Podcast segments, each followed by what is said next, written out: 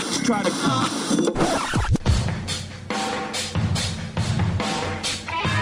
Fora da caixa. Fala galera, sejam bem-vindos, episódio número 16 do Fora da Caixa, o podcast com foco em ideias de investimentos fora do comum na Bolsa de Valores. Meu nome é Murilo Breder, sou analista de ações da Levante Ideias de Investimento e no episódio de hoje contamos com Rafael Mazonave, ele é gestor da Tarpon. Para quem não conhece a Tarpon, o que me chamou a atenção e que me fez fazer o convite para a Tarpon foi que ela se considera que ela, uma das, das estratégias dela é investir em companhias fora do radar, o que casa aqui bastante com a nossa ideia do podcast de falar de investimentos de bolsa de valores fora da caixa. O Rafael tem anos de experiência no mercado, ele já foi inclusive CFO da Casa do Pão de Queijo, né? Então ele passou por muita coisa diferente, já foi conselheiro de várias empresas, Porto Belo, Sanepar, Marisa, Arezo, enfim, uma pessoa muito experiente e com certeza vai falar de algumas ações ali que talvez vocês não tenham nem escutado na sua vida. Esse episódio vai ficar muito legal. Antes de passar a palavra para o grande Rafael Eduardo Guimarães, como é que você está indo aí nesse período de quarentena, o cabelo só crescendo cada vez mais, né?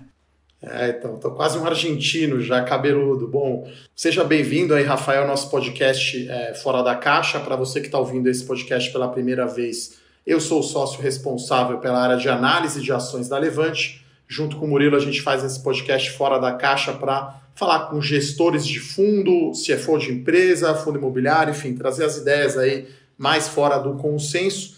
Né? E é isso, vamos fazer um bate-papo aí com, né, sobre a Tarpon.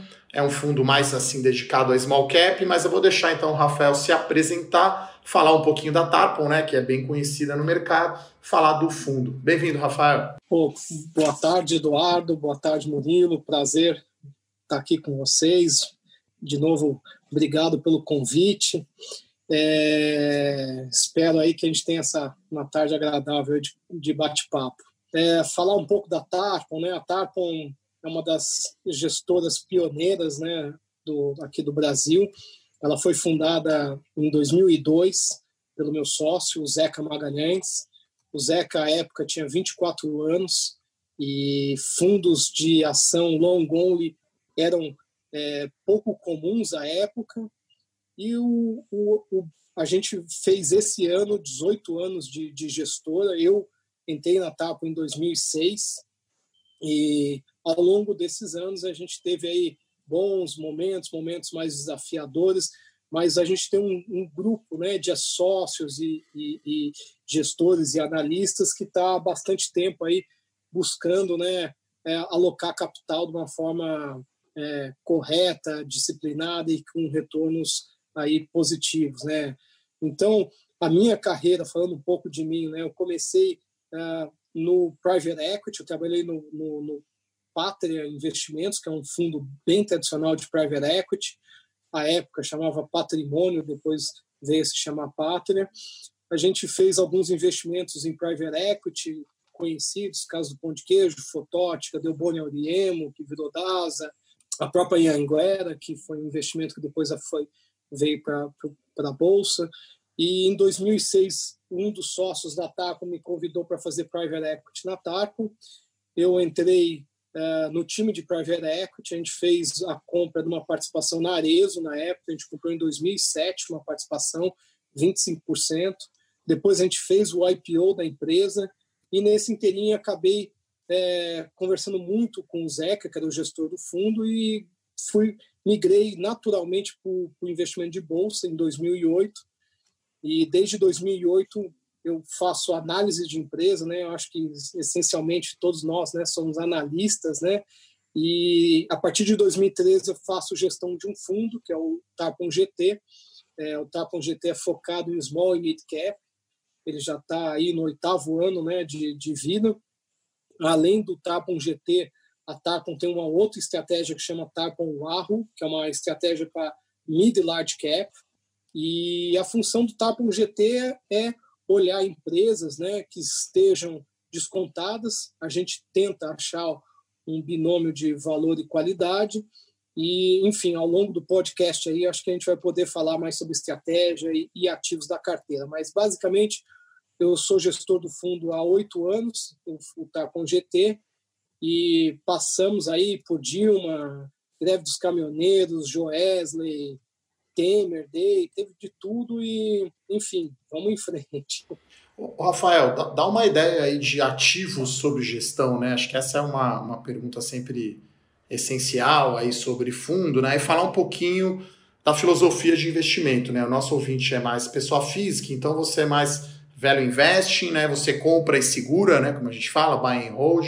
Acho que isso é legal para os nossos ouvintes saberem mais ou menos como é o estilo aí da gestão da TAP. Legal. Eduardo, então, assim, hoje, né, na TAP, a gente tem aproximadamente 4 bilhões e 600 sobre gestão, tá? Esse é o total né, de ativos que a gente tem sobre gestão. Na, no TAPON GT, a estratégia que eu sou responsável, a gente tem 350 milhões sobre gestão.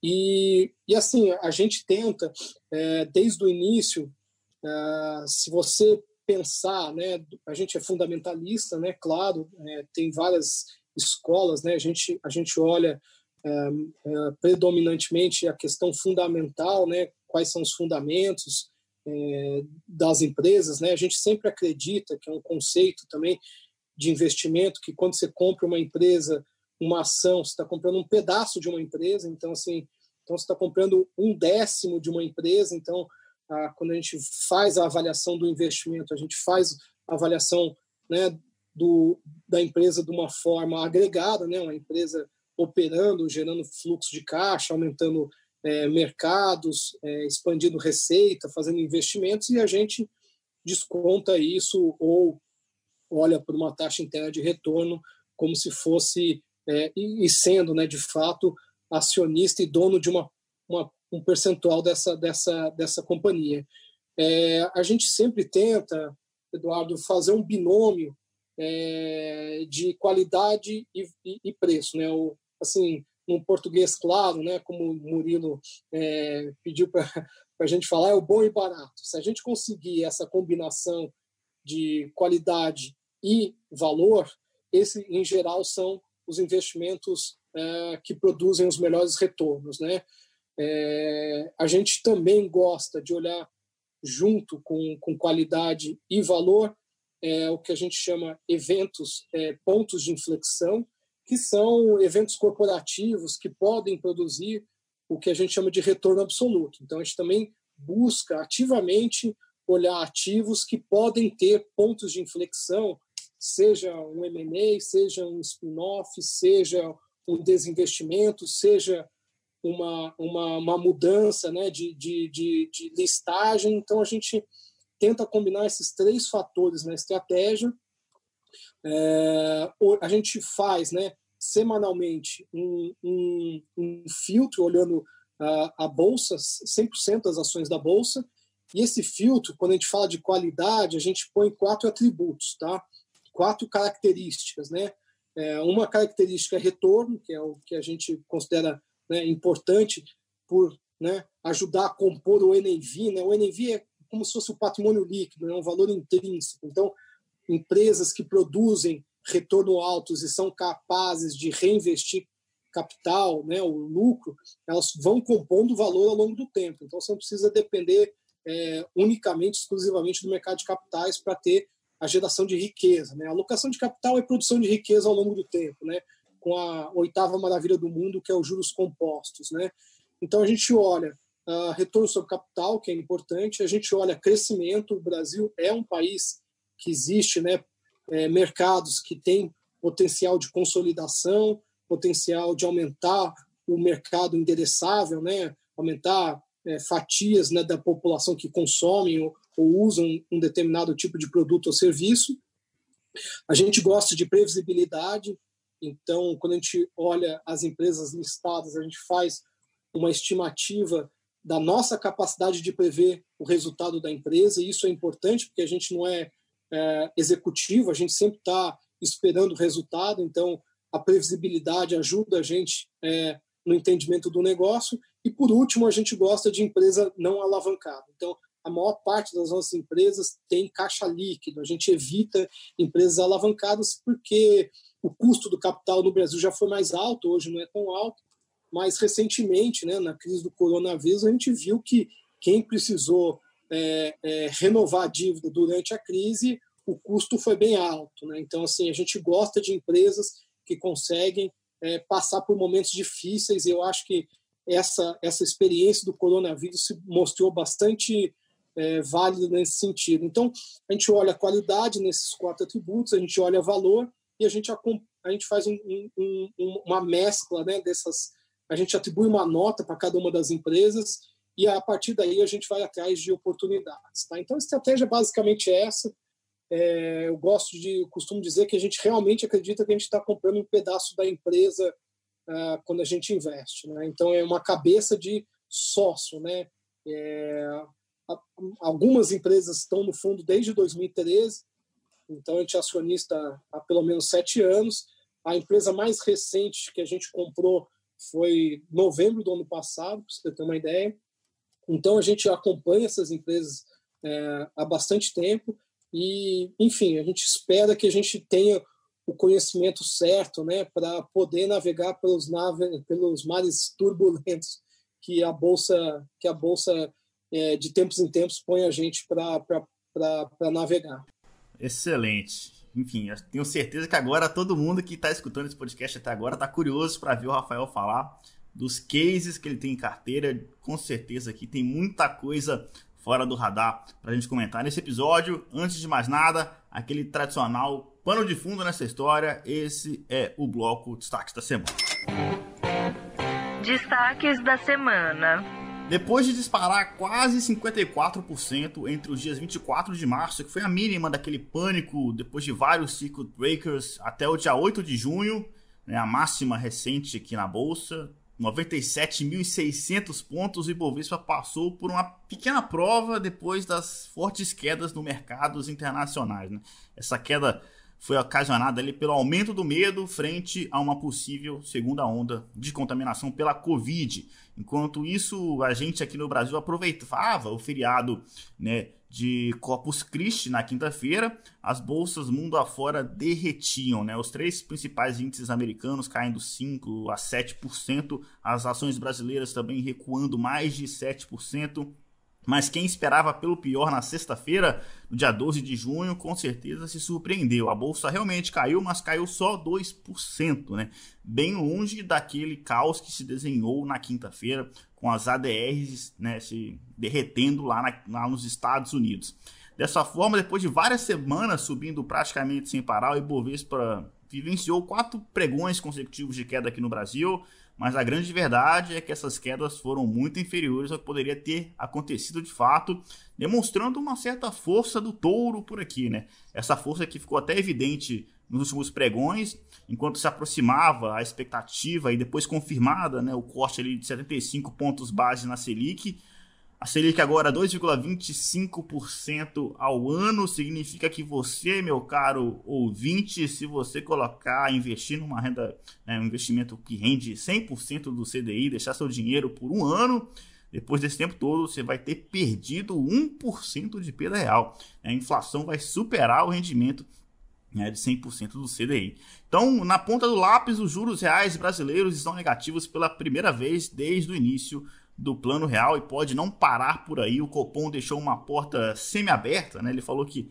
está num nível ok já as taxas de juros, mas um eventual reajuste pode ser residual, né? Então leia-se um corte de mais 25 pontos base, a Selic pode ir sim para 2% ao ano e ainda no radar né, a gente tem aqui a expectativa da reunião da aprovação do marco legal do saneamento básico que deve ser votado na quarta-feira. Se você está ouvindo esse episódio depois de quarta-feira, a gente solta todas as terças-feiras, você já veio do futuro, você já sabe o que aconteceu. Hoje é sexta-feira, nós estamos gravando aqui, então tem essa expectativa da aprovação do marco legal do saneamento na quarta-feira, segundo o próprio presidente do Senado, Davi Alcolumbre. Esse marco ele estabelece mecanismos para atrair investimentos privados básicos para o setor. Com certeza ele pode mexer com as ações das companhias né, de água, de saneamento básico. A gente com certeza vai conversar sobre elas também. Mas vamos primeiro, por, vamos passo a passo aqui. Vamos falar da bolsa de uma forma geral e depois a gente vai quebrando e vai chegando nas ações nas empresas, né? Apesar dessa desse medo com a possível segunda onda com coronavírus, a verdade é que a bolsa realmente caiu muito menos né, do que poderia ter caído.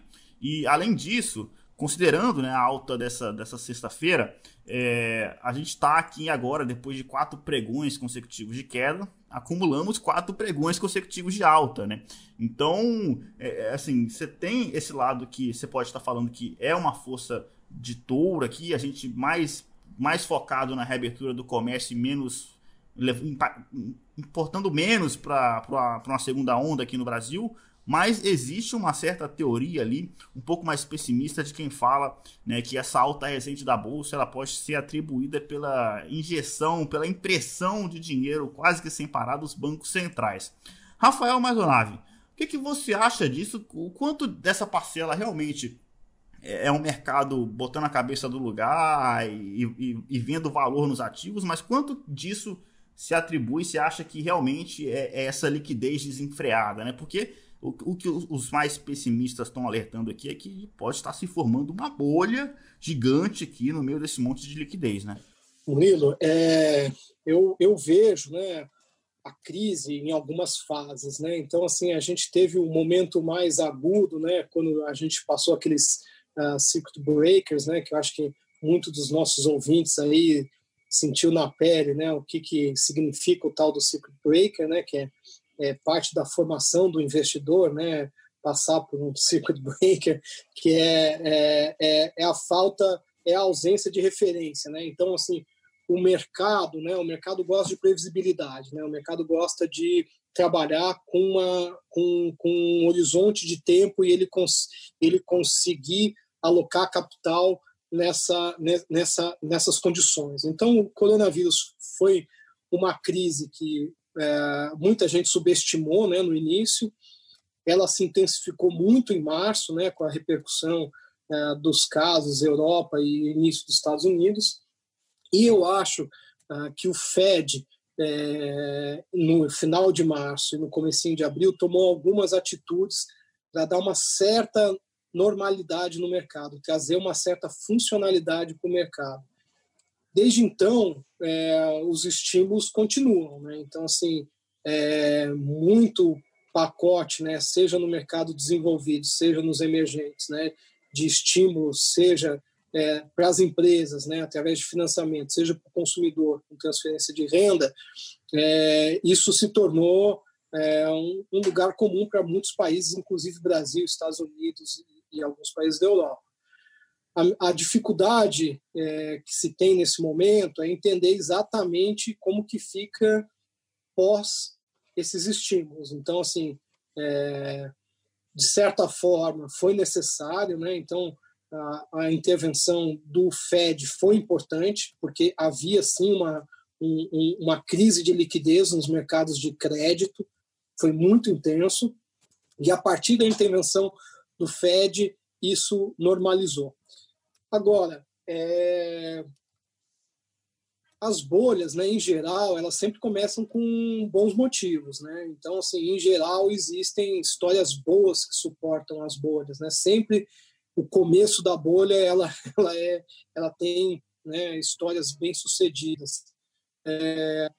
a gente vai ter que acompanhar, né? Assim, olhando para classes de ativo, né, e setores. Então, se você pegar o S&P, por exemplo, e separar a parte de tecnologia do, do, do, da economia, né? A parte de tecnologia tem performado muito bem, né? O coronavírus fez um deslocamento e aparentemente pode haver indícios, né, de exageros em alguns setores. Como é sempre muito difícil antever uma bolha ou uma realização, o que a gente faz é olhar o fundamento das empresas que a gente investe, evitar entrar né, em, em, em, em, empresas que estejam né, com, com uma perspectiva que há um descolamento né, do preço e o fundamento e jogar o jogo que a gente conhece, entendeu? Então, assim, é, eu, eu penso que pode haver é, um risco, sim, de formação de bolha em ativos, até pelo desempenho positivo da economia digital, é, mas honestamente o que a gente faz durante esses esses momentos, a gente procura empresas que tenham sólida posição de caixa, que tenham business, né, negócios né, resilientes e, e vamos acompanhando. Assim, é, quando você olha as small caps americanas, o desempenho não é o mesmo que a, que a, que a bolsa de, de, de tecnologia. Então, assim, essa parece ser uma, um momento em que as empresas de tecnologia estão é, é, performando muito melhor que o resto. Quando você olha os múltiplos das grandes, ainda não estão em múltiplos quando você compara com outras bolhas é, que você diga que estejam assim é, exageradamente né, altos. Mas eu acho que é um, é, toda vez que você cria né, um estímulo a partir do governo, é, a economia não está no seu natural. Então, eu acho que a gente vai ter que acompanhar como que vai ser essa fase de desplugar o estímulo nos países desenvolvidos e aqui no Brasil a gente vai sobrar com uma questão fiscal relevante. Né? Então, essa é uma, é uma questão que a gente vai ter que ver como que o Paulo Guedes e, e, e a equipe econômica vai trabalhar a questão fiscal, porque é, o, o, o, custo, né, o esforço foi alto, entendeu? Então, é, assim, a gente acompanha, mas eu acho que, né, no nosso caso, a melhor defesa é continuar jogando o jogo que a gente sabe, procurar empresas boas, com baixo endividamento e que tenham menos exposição a eventuais ativos que estejam expostos a, a uma exuberância né, é, é, exagerada e continuar acompanhando. Mas nossa visão é que existe sim um estímulo muito forte e a gente não está no momento é, normal da economia, longe disso. Show! Então, assim, Rafael, mas deixa eu entender uma coisa aqui, porque a Tarpon, ela tem um, um, um jeito de investir onde vocês concentram, costumam concentrar né, mais nos ativos que vocês confiam mais, né? É, mas na visão, assim, na visão da pessoa física, você acha que isso é, é um modelo que possa ser replicado também? Porque, é claro, né, o gestor de fundo, ele passa. O seu trabalho é ficar acompanhando, ficar na cola das empresas, então você né, tem um, uma vivência ali, enfim, tem muito mais informação, lida com muito mais informação o dia inteiro. Né? Na, no caso da pessoa física, você você recomenda seguir mais ou menos essa estratégia de vocês aí? Qual que é, como é que funciona a concentração do fundo, né? Qual que é o máximo de alocação que você tem em uns ativos? Como é que você faz esse controle? E se você recomenda isso para uma pessoa física, se não, o que, que tem que mudar, o que, que tem que adaptar na hora de uma pessoa física montar uma carteira de ações dela? Legal, Murilo, ótima pergunta. É, assim, o investimento é um processo, né? É uma atividade que requer bastante dedicação, é, bastante tempo. Então, assim, é, se você se dispor a investir, a fazer do investimento uma atividade que você vai perseguir ao longo da sua vida, você vai ter que dedicar tempo. É, se você não for dedicar tempo, em geral, eu digo para investir num fundo né, que você tenha é, conhecimento, afinidade, ou se você não quiser correr risco de um fundo, você comprar um BOVA 11, que é uma proxy né, de, de, de um índice que você vai estar investido no mercado de capitais, né, na bolsa, sem precisar tomar uma decisão. Então, assim, você tem algumas formas de investir, tá? Se você decidiu investir é, por você, por conta própria, é, o ideal é que o, o, investimento, cada investimento que você faça, você produza conhecimento, aprendizado, para depois que você tiver um investimento, você possa, a partir dessa experiência, é, melhorar a sua próxima tentativa, o seu novo investimento. Então, assim, investimento exige é, bastante tempo, é, você tem que ter clareza, porque o mercado ele pode te enganar. Então, eu gosto muito de uma matriz que você pode ter processo e resultado. Então, você pode ter um resultado bom com um processo ruim é, isso não é sustentável, entendeu? Isso aí, ao longo do tempo, o, o, mercado vai pedir de volta esse dinheiro, entendeu? Você pode ter um processo bom e um resultado ruim. Aí, enfim, isso faz parte. Às vezes tem coisas que estão fora do seu controle, é, mas acontece também. o ideal sempre é um processo bom e um resultado bom. Então, para você olhar né, para o processo de investimento, é importante que, para a pessoa que começa, né, ele use informação de setores que ele conhece. Então, assim, vou investir num setor que seja próximo ao que eu conheça, vou investir em pesquisa é, genética. Pô, se você não for um, um, alguém do setor de saúde, é um setor super complicado, vai demandar muito tempo, entendeu?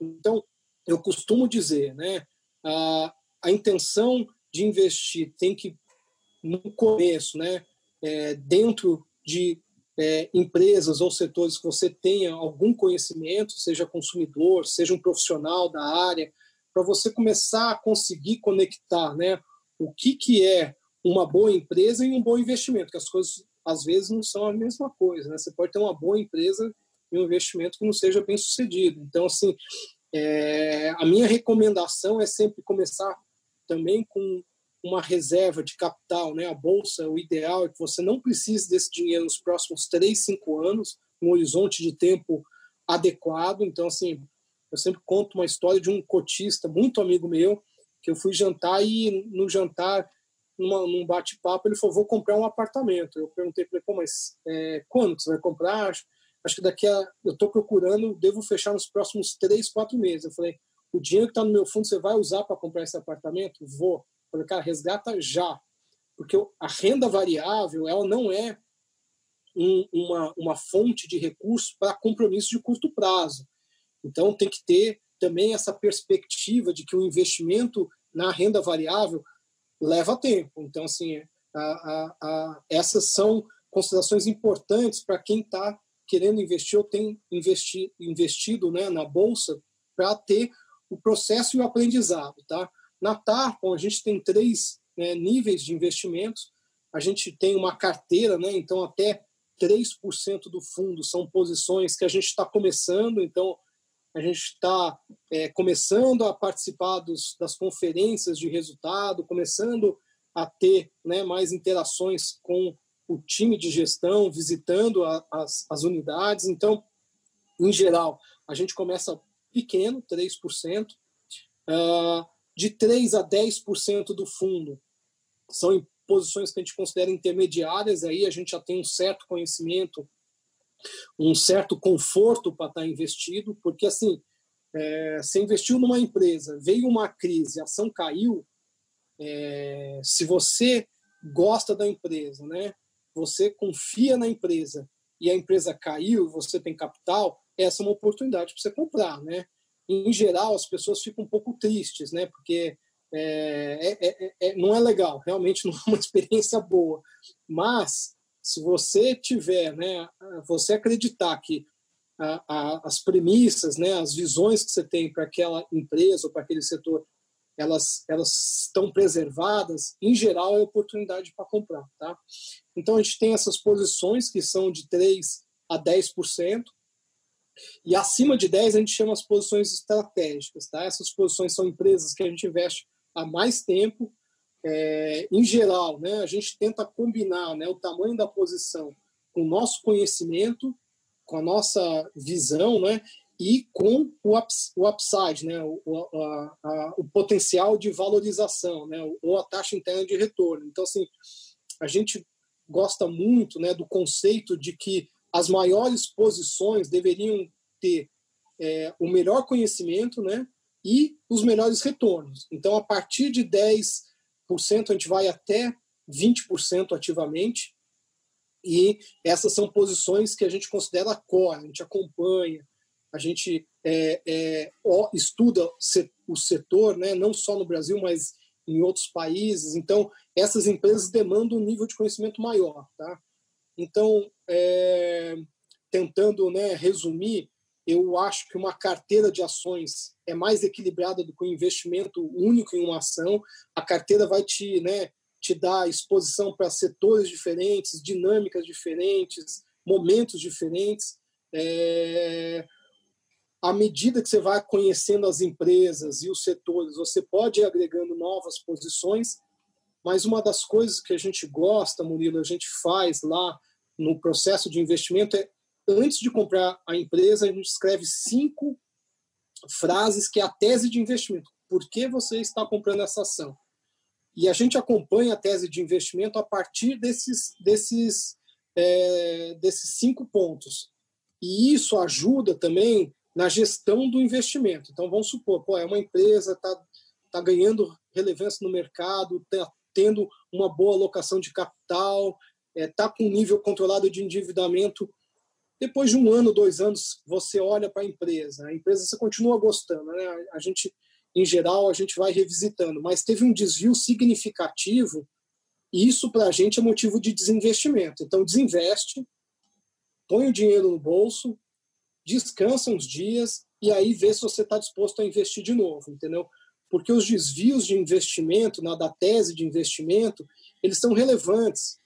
E, e muitas vezes um erro, né, insistir um erro pode te custar muito caro.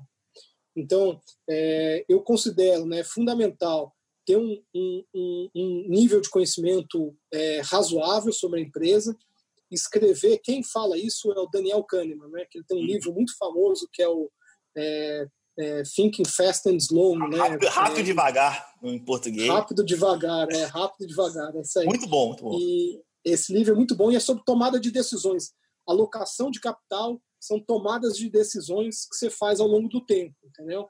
Então, escreva e acompanhe, porque assim as coisas mudam, entendeu? Então, tem empresas que são é, fantásticas que por algum momento pode passar por uma situação difícil, entendeu? E, e ter a disciplina de, olha, comprei uma empresa, valorizou, essa empresa já está num, num, num, né, numa, num, num valuation que, que né, parte do que você pensava já está incorporada no preço, sim, então tem a disciplina de desinvestir. Então, assim, é um, é um ciclo, né? o investimento é um ciclo. É o investimento inicial, é o acompanhamento e é o desinvestimento. O bom desinvestimento é quando a ação sobe, né? mas você pode desinvestir também por desvio de tese. É, e isso requer tempo, mas é assim é uma jornada muito legal. Eu sou analista, né? eu, eu invisto né, desde do private equity, né, então eu comecei investindo em empresas né, de capital fechado em 1999 é, e, e, é uma jornada muito legal. Então, assim, você conhece setores, você conhece empresas, você conhece dinâmica, você conhece é, questões regulatórias, você conhece barreiras é, de comércio técnicas, você conhece barreiras é, é, é tributárias, você conhece. Então, assim, é, é um, é o mundo que você vê através das empresas. Então, eu considero assim uma jornada muito, muito legal. Rafael, antes da gente entrar no case aí das empresas, né, a gente já vai entrar em setores e empresas, fala um pouquinho como a Tarpon passou na crise. Né? Então, a gente viu a indústria de fundos, em geral, que era mais concentrada, fundos aí com 10, 15 empresas na carteira, passaram a ter 20, 25 né? até porque era uma incerteza muito grande, né? falta de visibilidade dado a paralisação da economia. Então, até a gente na carteira lá da Levante tinha três, cinco ações, agora a gente tem até dez ações na carteira. Então, a gente né, diminuiu a concentração. Então, puder falar um pouquinho se a TAPO mudou é, e, e o que, que você ajustou eventualmente, se você puder falar, claro, né, na crise, de repente, alguma tese que que, que, que não era aquilo que você imaginava, aquelas cinco frases não eram, se você trocou alguma. Então, bom, Edu, ótima pergunta. Assim, a crise, né, essas crises como a gente passou e a gente ainda está, né, de certa forma, assim, a, o, o, futuro está um pouco mais, mais claro, mas ainda tem bastante incerteza. É, elas, elas trazem oportunidade. O investidor tem que, é, tem que é, ativamente é, usar o mercado a seu favor. Então, eu acho que, é, como o exemplo que o, que, o, que o Eduardo deu, a gente também fez posições novas e a gente fez um desinvestimento durante a crise. Então, assim, é, é, a carteira também aumentou um pouco o número de ações que a gente tem. A gente tem entre, geralmente, a gente tem entre 10 e 15 empresas, hoje a gente está com 12 empresas, a gente deve ter entrado na crise com nove empresas, então a gente adicionou três novas histórias e empresas que a gente gosta, acompanha, e num determinado momento a gente viu que o, o mercado estava né, excessivamente pessimista em relação à perspectiva da empresa e do setor. Então, assim, a gente desinvestiu de uma das empresas, que era uma empresa que é a controladora de uma empresa de agronegócio aqui no Brasil. A gente, a gente desinvestiu num, num momento de, de, de, oportunidade, de liquidez, e a gente realocou esse capital nas oportunidades que tinham aqui, aqui na Bolsa. Então, assim, é, é, durante a crise, a gente tentou entender quais empresas estavam mais ou menos expostas. Né? A maior parte das nossas empresas eu acredito que não houve perda de capital permanente, né, que é a perda definitiva. Acho que a, as, as quedas foram em função né, de, uma, de uma piora de cenário. Acho que esses valores, né, essas, essas ações vão retomar é, é, os preços ao longo do tempo. Algumas delas já, já retomaram. Então, assim, se você pensar a nossa visão é, do, assim, do ponto de vista agregado, o setor que menos sofreu né, do ponto de vista agregado, né, você tem alguns subsetores que sofreram, mas que menos sofreu foi o agronegócio, então uma posição nossa relevante.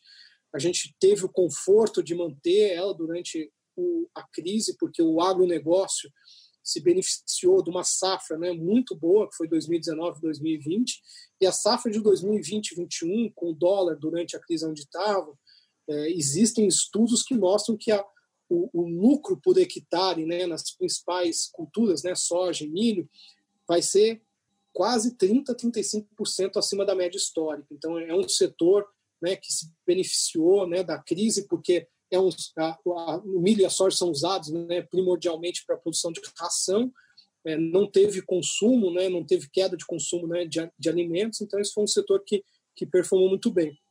Um, um subsegmento que performou muito bem, mas a gente não não investiu foi o setor né, de, de, de, economia digital, né, de varejo digital. Esse é um setor que a, a, a, crise, né, a questão do distanciamento social empurrou o consumidor né, para consumir né, através de, de aplicativo e esses novos né, programas de compra.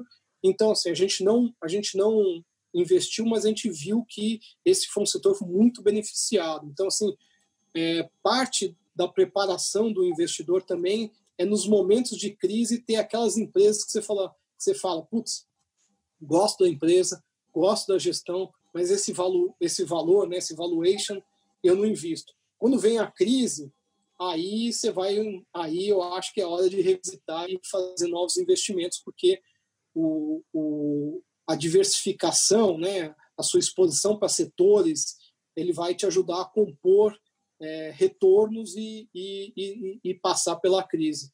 Então a gente realocou e aí tivemos três novas oportunidades que a gente agregou no, na carteira. É, na hora que você começou a descrever o papel que você saiu ali, apitou o alerta na hora na cabeça aqui. É a Cosan que você está falando, né? Agora já vamos começar a dar nome aos bois aqui. Pior que não é, não.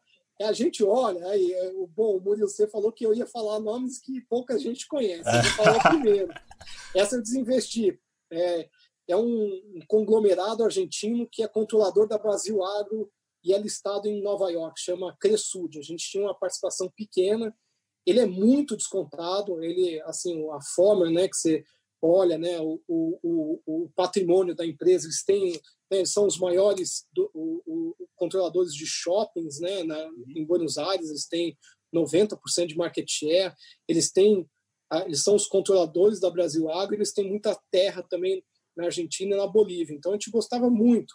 Só que é uma empresa alavancada. Então, durante a crise, empresa alavancada com o dólar, ficou numa situação que, na nossa visão, naquele momento, a gente podia produzir alternativas. Mas é uma empresa uhum. chamada Cresud, ela sim, é listada sim. em Nova York e ela é controladora da Brasil Agro aqui no Brasil. É, é, é, essa a gente não acertou porque não sabia que vocês investiam fora, né?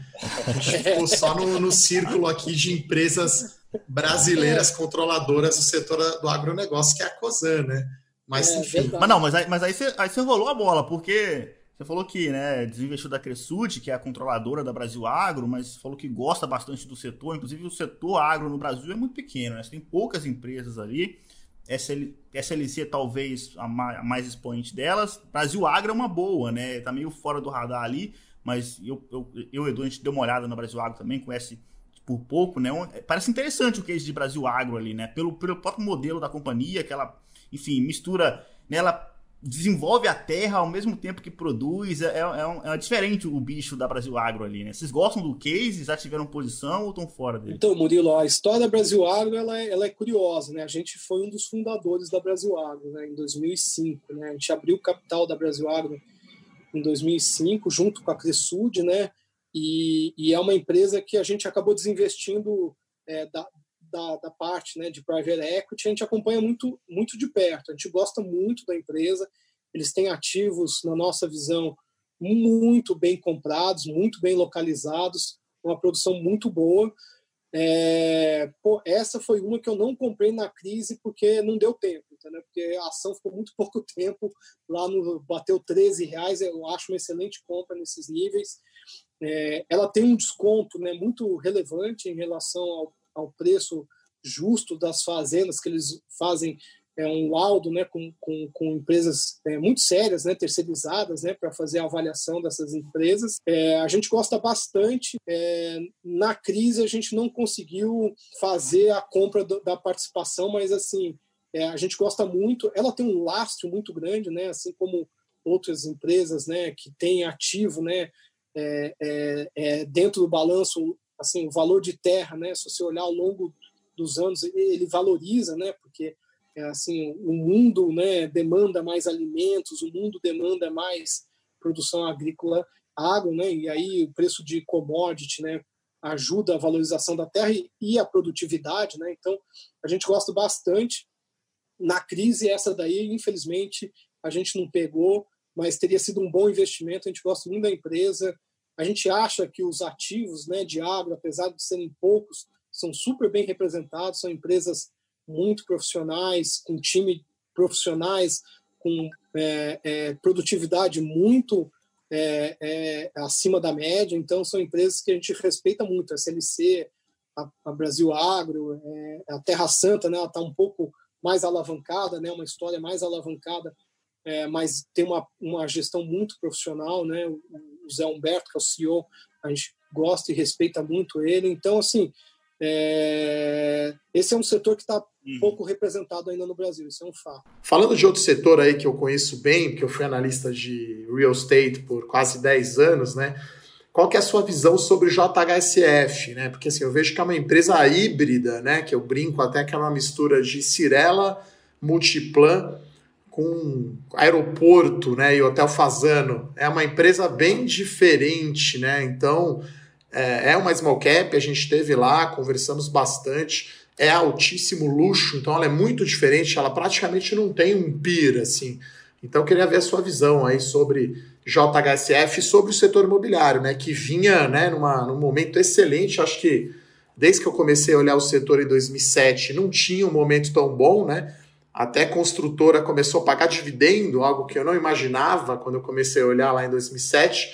Estava indo bem, veio a pandemia, fechou o stand e aí foi bem negativo. Edu, a gente tem né, duas posições no setor, tá?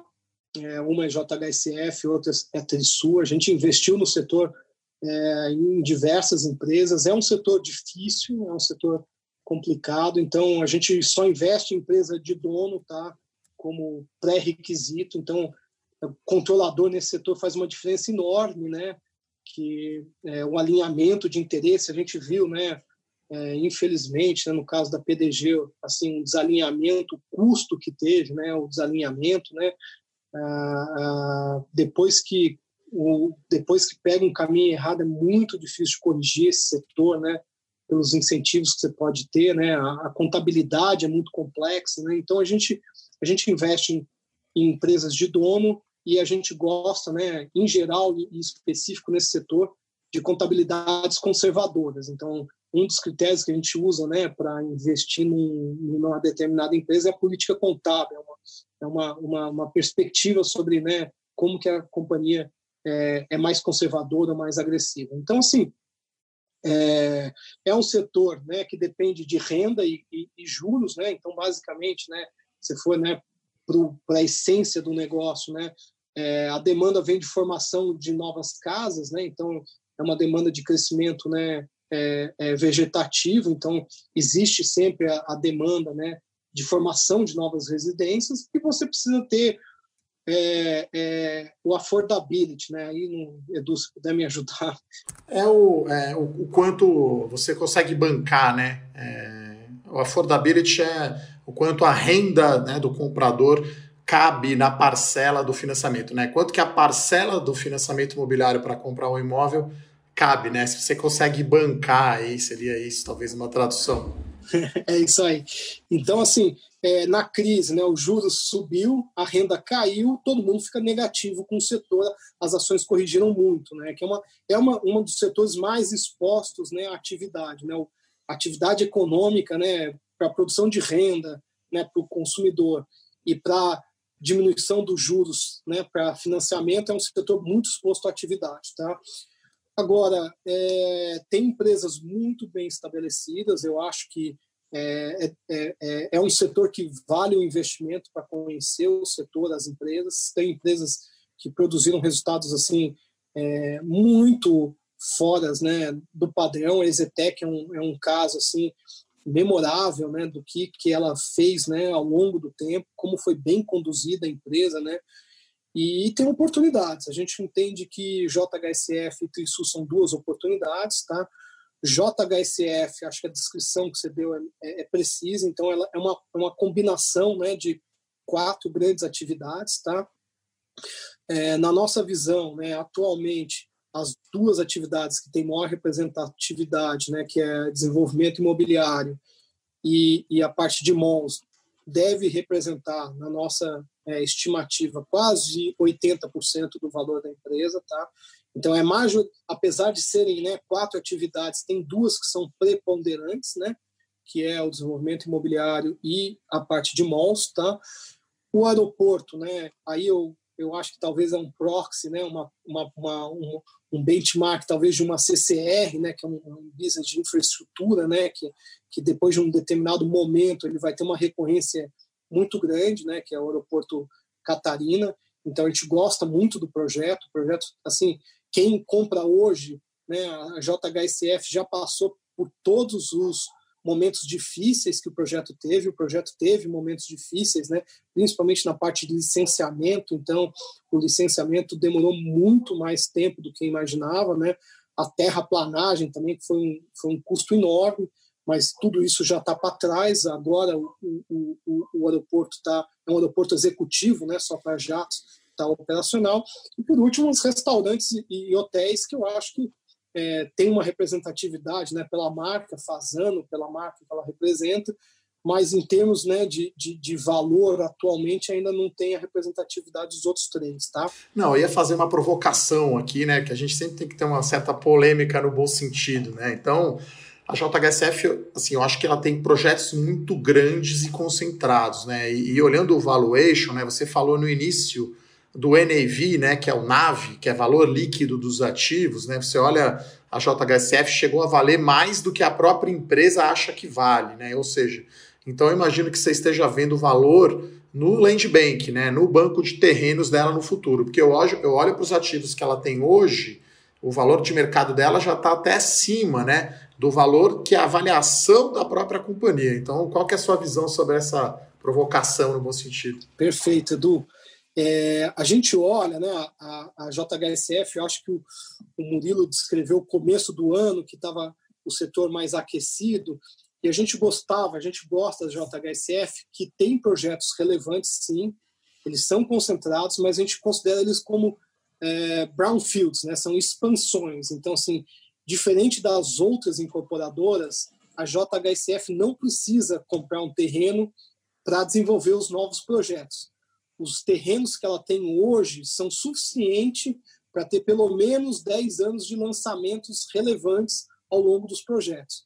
Quando a gente olha os projetos, né, os dois principais projetos que ela tem né, na incorporação residencial, na incorporação né, é, residencial, um é o Fazenda Boa Vista, que está assim, tá, tá, é um projeto que foi um sucesso, né, a, o ritmo de venda que tem tido ao longo desses é, últimos meses é surpreendente, né? O primeiro tri, então, a venda foi, foi muito positiva e é, a questão da quarentena, na nossa visão, também está produzindo um estímulo para a segunda casa, que o Fazenda Boa Vista tem terrenos assim muito bons para quem está buscando uma segunda casa, né, um evento é, razoavelmente recente como foi a quarentena.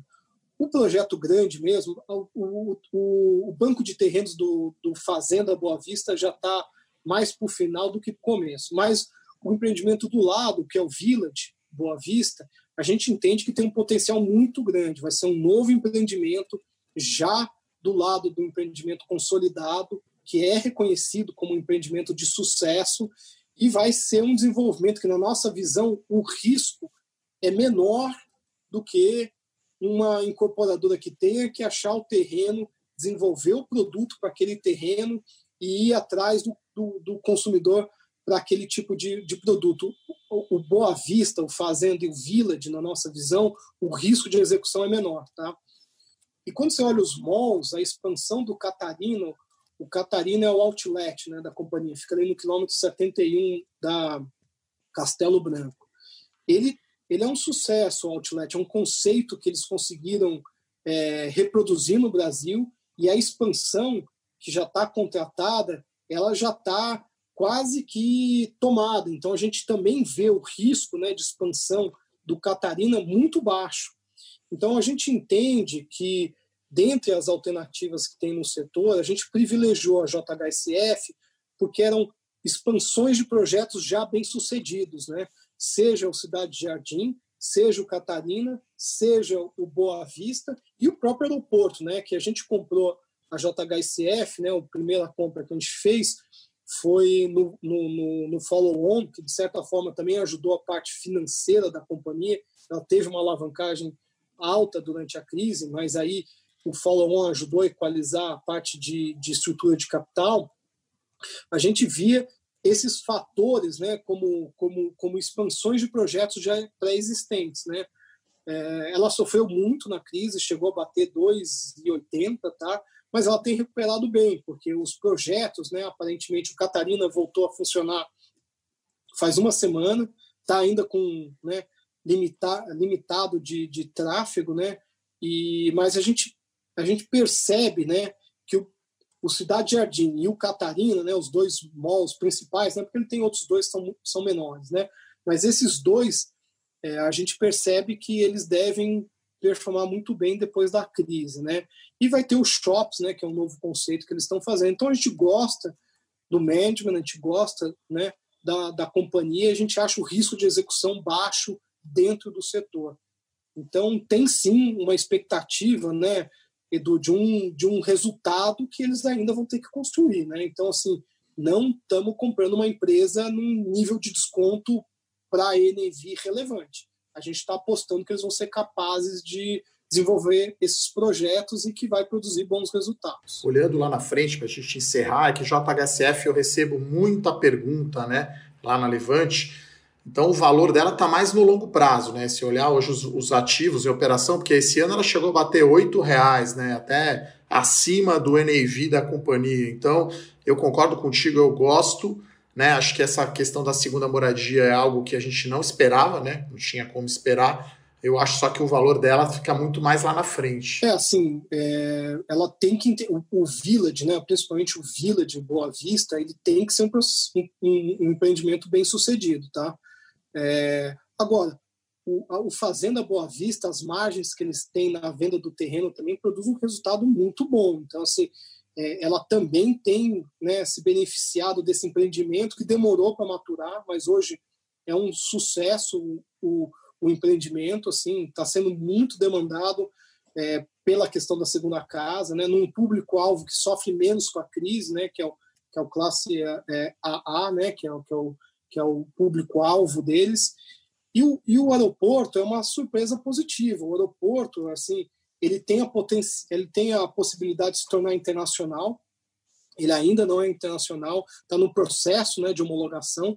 E a hora que ele ficar internacional, aquele aeroporto, nossa visão é que a proposta de valor de um aeroporto executivo privado com alfândega, né, com, com alfândega, alfândega, né, com, com Polícia Federal e, e, Receita Federal, ele vai ser imbatível. Então, a gente acredita que ele vai ganhar muito share na aviação executiva pela proposta de valor que ele vai dar. E aí é, um, é, um, é uma infraestrutura perpétua. Né? Ele tem essa concessão é, a, a, por, enfim, por muito tempo. Né? E a expansão é muito barata, né? porque o, o caro é fazer a pista, né? os hangares né? para é, trazer novos aeronaves é barato. Então a expansão, o investimento marginal agora é baixo. A gente também gosta de situações em que o investimento, o risco já ficou para trás. Agora, né, se, se, tudo der certo, né, a gente ficou com uma parte que é uma parte que parece ser bastante próspera. Né? A gente tem muita seguidor da Levante aqui que está comprado em JHSF. Eu tenho certeza que esse ouvinte ficou bem feliz de ter ouvido você falar bem da empresa. Né? A gente, eu, Edu e eu, e eu, a gente visitou a JHSF no, no, ano passado e a gente até brincou. Na época o aeroporto estava para ser entregue a gente estava falando que o aeroporto era a grande caixa preta né, da JHSF. Mas felizmente, aparentemente, tá dando tudo certo, né? tem potencial ali, é, tá positivo e operante o aeroporto da JHSF. Agora, vamos direto, o, Rafael. A gente falou aqui, você falou bastante aqui de JHSF, de outros cases também. A gente vai passar agora por um bloco que os nossos ouvintes eles esperam ansiosamente para a chegada dele, né? Esse é o bloco mata-mata. A gente vai te conflitar aqui com duas empresas do mesmo setor e aqui, cara, é direto, é papum, é essa essa empresa aqui por causa disso, disso e daquilo e acabou e vamos para outra porque a gente vai passar por uns 5, 6 rounds aqui de mata-mata. Nossos ouvintes adoram a gente também, não vou negar. Sejam bem-vindos, esse é o bloco Mata-Mata. Mata-mata. Antes de mais nada, pequeno disclaimer, tradicional de sempre. Isso aqui não é uma recomendação, uma recomendação é um negócio muito mais complexo, tem uma tese, tem, enfim, conta, valuation por trás, né? Então, isso aqui o que a gente faz é para pegar o que está na ponta da língua do nosso gestor, do Rafael Mazonave, gestor da Tarpon. Feito o disclaimer, vamos direto pro assunto. Para começar, você falou que o ETF é uma boa opção para o investidor, pessoa física ali, que talvez não está querendo perder tanto tempo assim olhando as ações de perto, né? Então, na hora que eu conflito o BOVA 11 com o Small 11, qual que é a sua preferência e, e por quê? Eu fico com o Small 11, gosto de empresa que tem perspectiva de crescimento, é, ganhar share, produzir resultado, então vamos de Small 11. Não, legal, mas é, isso aí eu já até esperava, né? Porque o seu fundo ele já é dessa forma, ele já é né, gerido com esse propósito, mas aí se eu conflitar Small 11 com SP500, né? Você acha que o potencial das pequenas ações brasileiras é, é, ele compensa a, a, maior estabilidade da bolsa americana? Nesse caso, só um parênteses antes do Rafael responder, né? O IVVB11, né? A gente está comparando aqui ETFs, né? Então, o ETF de S&P 500 para você brasileiro comprar aqui IVVB11. Veja, Murilo, eu, eu invisto no que eu conheço e no que eu eu entendo. Então, eu vou de Small 11 de novo, correndo um risco grande aí, porque o S&P é duro de competir, mas eu vou de Small 11 porque eu conheço e, e, e, e, e invisto. Não, legal. E voltando agora aqui no setor agro, que você comentou um pouco né, sobre o Brasil Agro, mas eu vou fazer uma, um mata-mata grande do setor aqui, né? Que é Brasil Agro versus SLC, né? Você tem uma escolha clara entre esses dois, entre esses dois ativos? Murilo, a gente é investidor de valor, então empresa boa é sempre uma empresa boa, mas você tem que olhar o preço que você está pagando. Nesse mata-mata aí, eu fico com o Brasil Agro, que eu acho que o desconto é maior e mais relevante. Mas gosto muito da SLC, mas de investimento, vamos de Brasil Agro. Legal. Você chegou a comentar sobre Trisul, salvo engano. Passou a palavra Trisul passou no podcast aqui em algum momento e você falou bastante de JHSF. Eu vou fazer um mata-mata de sacanagem aqui. Trisul versus JHSF. Como é que você fica no meio desse desse mata-mata aí? É... Que às vezes, exatamente, às vezes os caras gostam dos dois. É, como, é a mesma coisa que perguntar qual é o seu melhor filho, né? É difícil, mas é sacanagem. A gente sabe, o bloco mata-mata é assim que funciona, tem que sair de cima do muro, não tem outra. Olha, eu gosto muito das duas empresas, admiro as duas empresas é, de novo, uma questão de, de, perspectiva de investimento. Né? Nesse momento, né, hoje é dia 19 de junho de 2020, fico com o Trisul, porque eu acho que ainda ficou para trás. É, então, é, eu ficaria com. Aí ele respondeu a minha pergunta do valuation, né? Se estava esticado. Preço importa, né? Então, não. naquela hora ele não foi direto, a gente pegou ele aqui no bom sentido, na curva aqui eu também gosto, tá, bastante do setor de real estate. Acho que a Trisul ali junto com Exetec e Cirela, para mim, acho que é a primeira divisão ali de média e alta renda. Acho que são as empresas que têm mais caixa, melhor administrada. Fecho paredes. É isso aí. Então vamos, vamos seguir o ritmo aqui, que tá um ritmo legal. Voltando aqui agora de novo no saneamento. Sanepar versus Copasa versus Sabesp, né? Um mata-mata triplo aqui. É, é, nesse história do marco do saneamento aí, de, de, potencial de valorização, qual das três você escolhe e por quê? Né? Essa é uma discussão clássica do mercado. Já tem, enfim, cada um tem uma sua própria escolha. Qual que é a sua? Fico com Sanepar. Gosto muito da empresa, sou acionista desde 2014, está na nossa carteira, inclusive. Mas é uma questão também de conhecimento e, e, e de perspectiva é, de, de, de, negócios. Entendo que Sanepar hoje né, tem uma operação muito redonda, né? A companhia, se você olhar as 10 melhores cidades né, de saneamento do Brasil, acima de 500 mil habitantes, cinco são da Sanepar. Ela vem, sido, vem sendo né, reconhecida com uma gestão excepcional e acho, né, na minha visão, é a mais descontada das três. Então, essa daí não, não vou ficar na, na corda na corda não. Vamos, vamos passar Nepar. Não, legal. E o mata-mata dos desesperados aqui, se fosse fazer Aéreas versus IRB Brasil versus CVC, né? As três empresas estão num problema difícil aí de resolver, né? É quase uma porta dos desesperados, né? Quem lembra aí. É, né?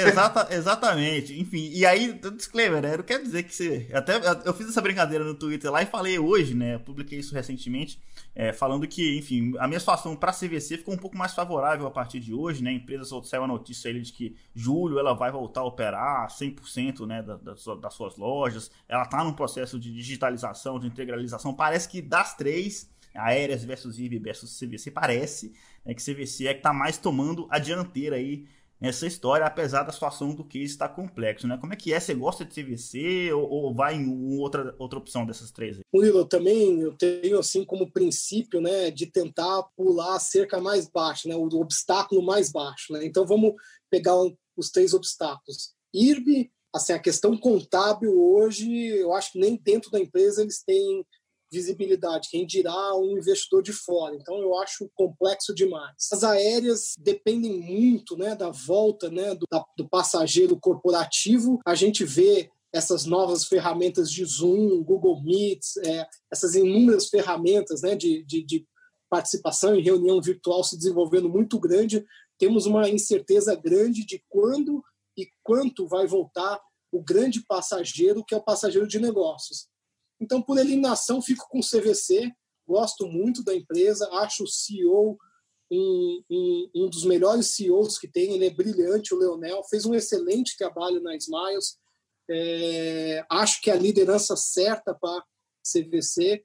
Então, vamos de CVC porque ah, gosto do, do time, gosto do setor e acho que das três parece ser a menos complexa nesse momento. Excelente. Vamos agora que a gente falou de vários cases aqui, de vários setores, passamos pelo mata-mata agora é, também com vários rounds de mata-mata. Agora eu quero conhecer o lado da pessoa física, o Rafael, o que, que ele faz quando ele precisa descansar, relaxar a mente, que afinal todo grande gestor, todo grande investidor também é uma pessoa física, também é um ser humano e a gente quer entender como que vai a vida do Rafael quando ele não está fazendo nada de mercado financeiro.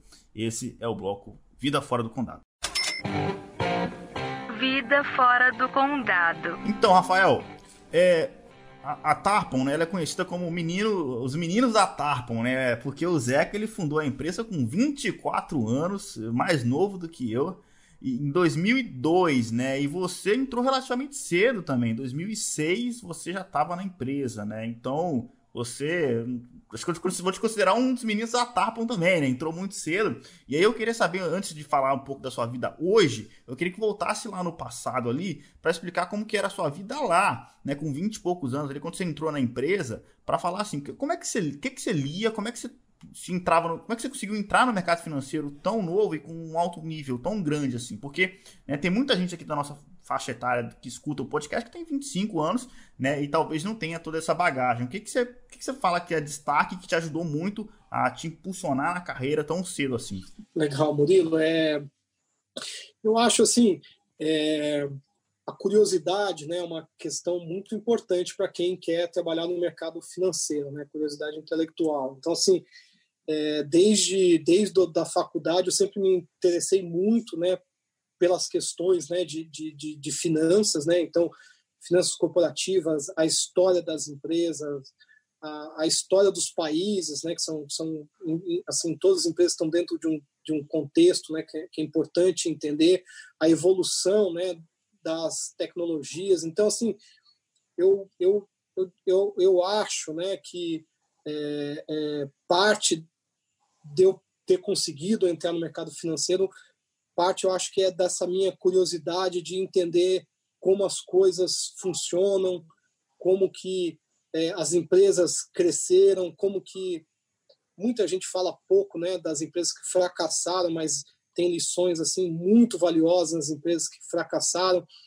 Um dos livros que eu li quando eu estava ainda no, no, segundo grau, que eu gostei muito, foi do Barão de Mauá, que é uma história assim fantástica, né? Talvez o primeiro grande empreendedor brasileiro, né? E as, e as mazelas que ele teve que passar durante né, o Império. Então, assim, é, eu acho que a curiosidade, essa vontade de, de, de, de, de conhecer, de, de questionar, é, eu também me identifiquei muito com, com, com, com né, as matérias, eu estudei administração de empresas, né? Então, assim, as matérias de contabilidade, que geralmente a turma não gosta tanto, eu era um, um bom aluno de contabilidade, sempre gostei muito né, da, das partidas dobradas, do Luca Pacioli todo mundo. Então, assim, é, eu acho que isso aí é fundamental para um bom, é, para uma boa formação, né? Então a turma costuma dizer que oportunidade, ela, você monetiza a oportunidade quando você está preparado. Então acho que a preparação é fundamental para quando tiver a oportunidade você ser capaz, né, de, de, de, de é, ascender numa carreira ou, ou, ou procurar uma certa né, nível de, de, de de especialização. Acho, é. acho que é isso.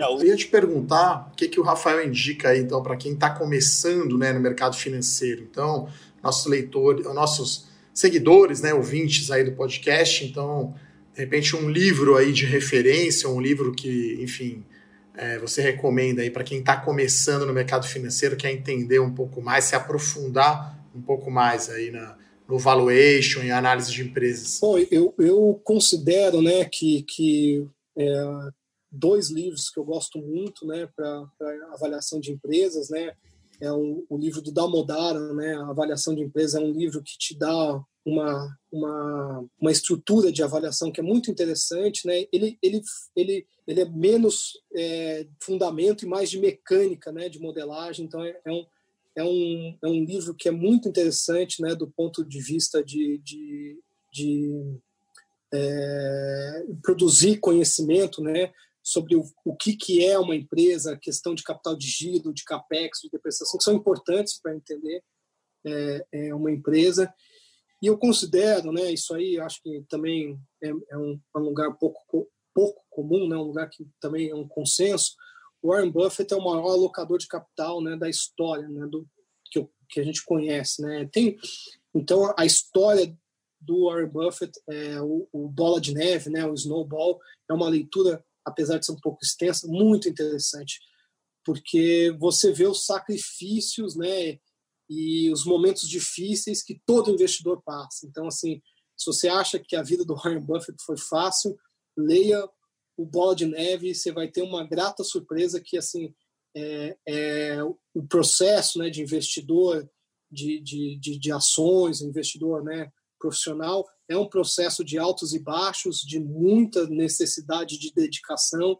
Então, eu considero é, que é uma leitura muito boa, apesar de ser um pouco extensa, um livro um pouco extenso, mas vale a pena investir o tempo para a leitura dessa biografia. Eu gosto muito de biografia e, e, a biografia do Warren Buffett eu acho que é bastante recomendada é, para quem quiser ver né, a trajetória de um, de um alocador de capital é, muito bem sucedido. Né? É, uma bíblia realmente, esses dois livros, bíblias, né? O, o da Modaran, para quem é analista, é a referência, e tem um documentário né, no YouTube é, legendado do Warren Buffett. Então, né, enfim, de repente você se interessou aí, tá ouvindo aí, tá na quarentena ainda, coloca lá no YouTube, né, biografia, a história do Warren Buffett, tem um vídeo aí de pouco mais de uma hora que tenta simplificar um pouco. E aí depois, se você se interessou, aí você vai lá e pega o, a Bíblia mesmo, né, Rafael Tijolão? Mas é, o Warren Buffett é realmente campeão, né? Sábio de Omaha, nunca aposte contra a América. É, é, é o, o, o, esse documentário chama Becoming, né? Warren, Warren Buffett. Buffett. É, é, é um Muito documentário bom. ótimo. Recomendo. Eu vou pra, eu vou para Omaha é, todos os anos. Eu vou para Omaha. Já é meu oitavo ano que eu vou assisto ele. É um sábado assim que você bebe direto da fonte. É um privilégio poder escutar ele e o Charlie Munger. São dois pensadores assim. O Charlie é de uma o Charlie tem uma cultura geral que assim é, é sem paralelos. Né? Então é, é um privilégio. Se puder assistir os vídeos da, da, das assembleias, também é muito interessante. É, com certeza, cada assembleia dessa é uma aula, né? Tanto que no nosso gabinete anti-causa a gente fazia uma série aqui específica no, no, no, podcast da Levante, né? E quando teve essa reunião dos acionistas da, da Berkshire, a gente gravou um podcast, um fora da caixa específico para quebrar ali tudo que o Buffett falou com a gente ali durante esse sábado, né? Então realmente é muito, é bem legal. E aqui, eu não sei se é curioso, se é, se é só, enfim. O, porque o, o Werner, o, do, do, gestor da Trígono, né, do episódio número 10, eu acho que ele também citou o, o Barão de Mauá durante o call fora da. durante a vida fora do condado aqui. Então eu não sei se é um, um, uma coincidência aqui entre pessoas, gestores que gostam de small caps todos são fãs do Barão de Mauá, mas é, é bem, eu achei bem legal essa coincidência aqui. E tem um documentário também muito bom do History Channel, né? Que fala também do, do, do Martinelli, né? Que é famoso, do, do Matarazzo. Então tem ali acho que cinco ou seis episódios fantásticos aí contando né, dos primórdios aí dos empresários brasileiros. Né? Mauá realmente eu também li o livro fantástico. É isso aí. Agora que a gente já quebrou um pouco da vida fora do condado aqui do, do Rafael, do que, que ele gosta de ler, enfim, como. E até descobrimos que ele vai lá para Omaha, muito legal essa curiosidade, enfim. É o primeiro convidado que, que vai, né? A gente já passou por muita gente boa aqui, mas é bem legal ter alguém que consegue beber direto da fonte e trazer esse, essa, esse conteúdo pra gente. Agora tá na hora do último bloco. Esse é o Call Fora da Caixa. Call fora da caixa. Olha, eu, eu tenho quase certeza de qual ação que o Rafael vai falar, porque a gente falou de todas as, quase todas as ações que ele tem no fundo, menos é que tem a maior posição do fundo, né? Então, assim, o que, que, é aquilo que você acha que tá fora? O fundo por si só já investe em várias coisas fora do radar, né? Então, qual que é essa ação, essa empresa que você adora e que o mercado não tá vendo de jeito nenhum? Rafael, compartilha com a gente aí que qual é esse? Pô, Murilo, falamos de agronegócio, falamos de, de potencial de crescimento, falamos de presença, é, posicionamento estratégico. Então, vamos fechar com uma ação que, na minha visão, tem esses componentes, é pouco conhecida, tem um certo preconceito pela história da empresa, mas, de novo, quando você conhece a história, eu acho que você tem capacidade de avaliar, fazer a sua própria avaliação. É uma empresa do agro, chama Kepler Weber, uma empresa tradicional né, do setor de armazenagem de grãos. Esse ano ela fez 95 anos, tá? Ela está já próxima de ser uma empresa centenária. E, e, a coincidência maior que eu descobri esse ano é que ela foi fundada no dia do meu aniversário. Então, tem mais essa coincidência aí que eu descobri. Então, é, é uma empresa né, que, quando você olha né, é, para o setor que tem sido capaz né, de produzir resultado no Brasil né, durante essas crises, né, seja políticas, sejam crises é, é, mais recentes, é o setor de agro ele se destaca. Né, é, um, é um setor que tem conseguido é, ganhar produtividade, conseguido aumentar a produção, é na balança comercial é, tem, um, tem um peso significativo né, para trazer né, reservas para o país. E a gente, olhando para o setor, tem poucas opções. Mas a Kepler, a gente chama de segunda derivada do setor. Né? Ela, ela produz armazéns né, metálicos, né, silos, para armazenagem de grãos depois da colheita, é o pós-colheita. Né? Então, esse é um setor que, você, em países né, que tem produção agrícola relevante, todos os países têm essa infraestrutura né, de armazenagem. Né? Então, Estados Unidos, Canadá e Europa, né, países desenvolvidos, você tem uma produção, por exemplo, de 100, você tem uma capacidade de armazenar 120 é, quantidades de grãos que você produz. Tá? O Brasil, por uma questão de juros altos, né, baixo estímulo ao investimento, hoje a capacidade né, de armazenagem do Brasil é 67% da produção. Ou seja, a gente, para chegar em níveis né, equivalentes a países desenvolvidos, a gente tem quase que dobrar a capacidade. Tá? Então, é uma empresa que teve problemas financeiros na sua história, né? ela teve em 2004 um, um, um grande problema financeiro e, e, antes disso, em 1996, salvo engano, ela teve outro problema financeiro, então ela tem um certo quem é da mais antigo lembra de é, estresse financeiro e Kepler, é, é, eles conviveram na notícia, mas as duas estresses uh, financeiros não tiveram a ver com a atividade da empresa, tiveram com, a ver com uma expansão, né, que foi a fábrica de Campo Grande em 2004, e também houve lá atrás uma tentativa né, de uma aquisição por parte do controlador que não teve sucesso e acabou alavancando a empresa. Então é uma empresa que a gente investe desde 2013. O CEO novo, Piero, assumiu agora há dois anos, vai fazer foi agosto de 2018, está fazendo um trabalho excepcional e a gente vê o setor é, com juros baixos como uma oportunidade para aumentar o investimento é, na armazenagem. E, e, quando você olha, né, a gente falou né, de alguns grandes produtores, né, SLC, a Brasil Agro, a Terra Santa, todos os grandes produtores têm silo na fazenda. Aí você fala, pô, mas por que, que os grandes é, produtores têm silo na fazenda?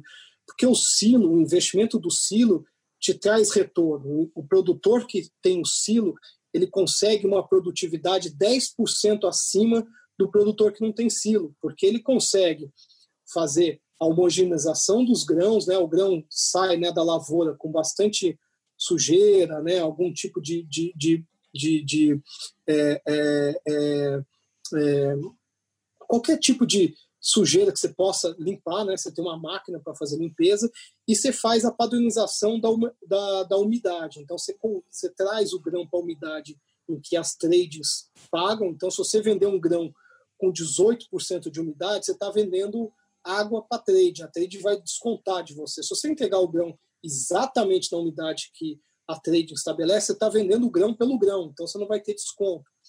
E você também consegue, né, através de armazenagem, evitar os fretes né, durante a safra, que em geral são mais caros. Né? Você tem a safra, existe uma demanda muito grande por frete, frete é, é uma, uma capacidade limitada de oferta, então o frete na safra é muito grande.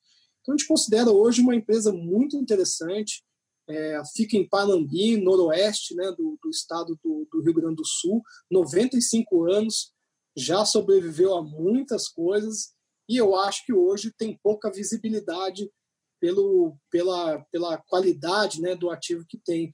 E por último, a empresa hoje ela deve utilizar entre 30% e 40% da capacidade instalada dela. Ou seja, essa empresa pode quase dobrar o faturamento sem fazer um investimento relevante, porque ela está com uma baixa utilização de capacidade. Então, a gente considera né, que o, o agro deve continuar a crescer, então se olha né, em, em, em janelas de 5, 10 e 15 anos, a produção de grãos no Brasil, né, isso é informação pública da Conab, cresce de 5 a 6% ao ano, então tem 5 a 6% de crescimento de volume, combinado com um momento de juros baixo que deve estimular investimento. Então, assim, a gente acredita que é uma oportunidade grande, é uma empresa pouco conhecida, é... a gente gosta bastante. é, não, assim, é, é um call que é fora do radar, assim, é, com certeza, né? É... do lado qualitativo, não tenho dúvidas que é um call excelente, né? E na hora que você falou, lembrei do call fora do radar aqui, lembrei do Werner, porque na hora que eu comentei que Kepler Weber era uma empresa menos conhecida, ele quase, quase se ofendeu. Falou assim: não, tem 95 anos, como assim?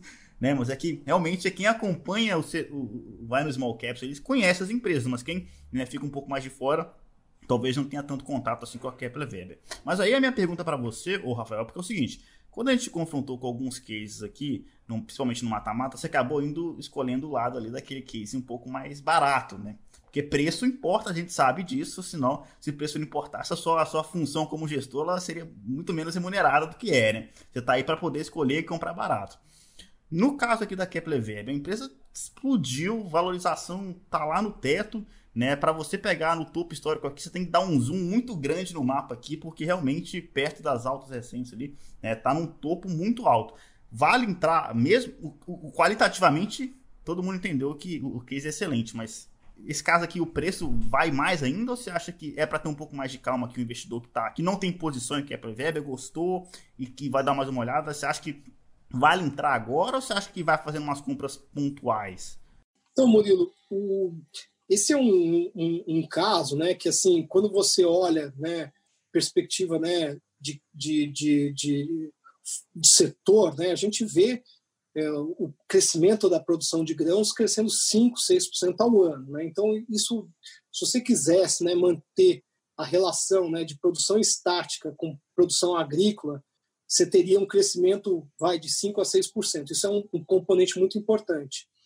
O outro componente relevante que eu acho que tem que considerar é que a companhia, nos últimos anos, tem investido muito em peças e reposições. Então, o componente né, de peças e reposições, que é uma receita recorrente da empresa, tem crescido muito em relação ao que era. Então, assim, ela tem crescido em torno de 25%, 30% ao ano. Então, assim, a Kepler tem é, implementado uma estratégia de auxiliar aquele silo que já está instalado. Então, teve um problema de manutenção, uma peça que teve problema durante a colheita. A Kepler hoje tem quatro CDs né, que atende essas, essas, essas regiões produtoras e está indo para o quinto CD. Então, assim, a gente considera que o setor de agro é um setor que tem um crescimento, né, um vento a favor muito grande do Brasil. A conversão de caixa da Kepler é muito alta, porque ela não tem capex relevante.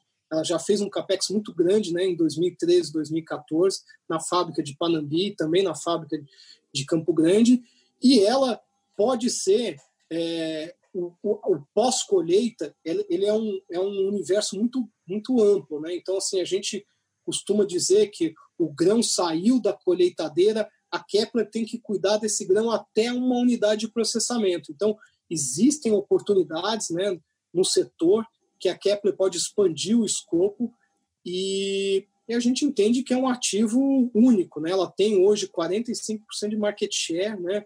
o segundo colocado é uma empresa americana, tem 10% de market share, ou seja, ela quatro vezes e meio o tamanho né, da, da, da, segunda colocada. E o time é um time assim que na nossa avaliação, né, o time de gestão muito bom. Né? O Piero fez uma mudança da companhia. Então, assim, os, quando você olha os múltiplos né, da Kepler, pelo segmento que ela atende, pela potencialidade né, de crescimento que ela tem, apesar né, da ação ter performado por estar no setor de agro e ter entregue resultado bom, é, você tem que olhar a perspectiva. E nesse sentido, a gente continua achando a Kepler um bom investimento. Muito bom, Eduardo Guimarães. Esse aí é, é, é um call. Tão, normalmente, o call fora do radar, a gente fora da caixa, né? A gente é uma empresa que a gente já conhece mais, já domina mais. O Eduardo Guimarães normalmente já vem com uma, já rebate assim na hora, né? Mas dessa vez. é, essa daí eu não acompanho tão de perto, desde o do podcast lá com o Werner da Trígono. Enfim, é isso que é legal, né? A gente gosta muito aqui na Levante de conversar com os gestores também de ações né? Acho que isso faz parte do trabalho, a gente trocar ideia, né? o nosso debate aqui sobre JHSF, enfim, boas provocações aí no bom sentido. Então, é bem legal, é, acho que os ouvintes aí vão gostar bastante desse podcast, né? Acho que foi muito focado aqui em small caps, setores e empresas, né? Sem Cossud, que é controladora da Brasil Agro. Então, bem legal, agradecer aqui a, a a participação do Rafael. Acho que eu sempre gosto de encerrar com uma mensagem que a gente precisa investir com prazo mais longo. Acho que no início o Rafael falou muito bem do amigo dele lá, cotista, que quer comprar o imóvel. Então, eu acho que é no mínimo, pessoal, um horizonte de dois anos renda variável. Assim, acho que até mais do que isso, mas dois anos para começar a brincar. Né? Eu acho que é, a gente sempre faz esse disclaimer aqui para quem está começando. Não invista tudo em renda variável, obviamente, e comece devagar e tenha um horizonte de tempo para o investimento para maturar. É, acho que essa é a minha mensagem final aí passo para o Rafael aí para suas considerações finais, deixar uma mensagem aí para os nossos ouvintes aqui do podcast Fora da Caixa. Legal, Edu, Murilo, obrigado pelo convite. Pô, eu se deixar eu falo, né, quase que a noite toda aí sobre a questão do de investimento. É, eu acho que quem estiver escutando esse podcast o, o, o, processo de investimento, a curiosidade para conhecer setores, empresas, é, é inacabável, né? não tem fim. Né? Então, é, recomendo aí continuar é, acompanhando as empresas, continuar discutindo as ideias. Né? Não pode ter ideias que você não possa discutir, porque isso aí acaba né, gerando é, tabus, e tabus nunca são bons. A, a, conversa produtiva é sempre a, né, a, honestidade intelectual, isso sempre ajuda né, na constituição de boas teses de investimento. Então, desejar boa sorte para todo mundo aí e agradecer o convite mais uma vez. É, é isso aí. E assim, o, o nosso convidado está cada vez ficando, nossos ouvintes, né, cada vez ficando com menos desculpas, porque Cara, além dos gestores que já passaram por aqui, que falaram das várias teses de companhias, a gente já conversou com executivos de companhias. Só no nosso, nós estamos no 16 episódio, já passaram quatro empresas por aqui: Santos Brasil, Elbor, Sinqia e por último Minerva, né? Então, assim, e o legal para deixar a mensagem final para o investidor é: tese de investimento, você vai ouvir aos montes, todo mundo tem a sua, né? Então, para você montar uma carteira que vá vencer o mercado, né, você tem que escolher bem os seus cavalos. Querendo ou não, não dá para investir. Se você investir em tudo, você vai ter o retorno da média, né? Então, se você quer um retorno acima da média, você tem que acabar escolhendo.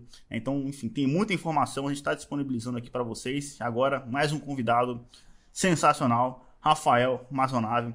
Muito obrigado pela presença dos senhores, Eduardo Guimarães, Rafael Mazonave. Valeu, um forte abraço, até mais. Isso aí, pessoal. Obrigado, um abraço, até a próxima. Fora da Caixa.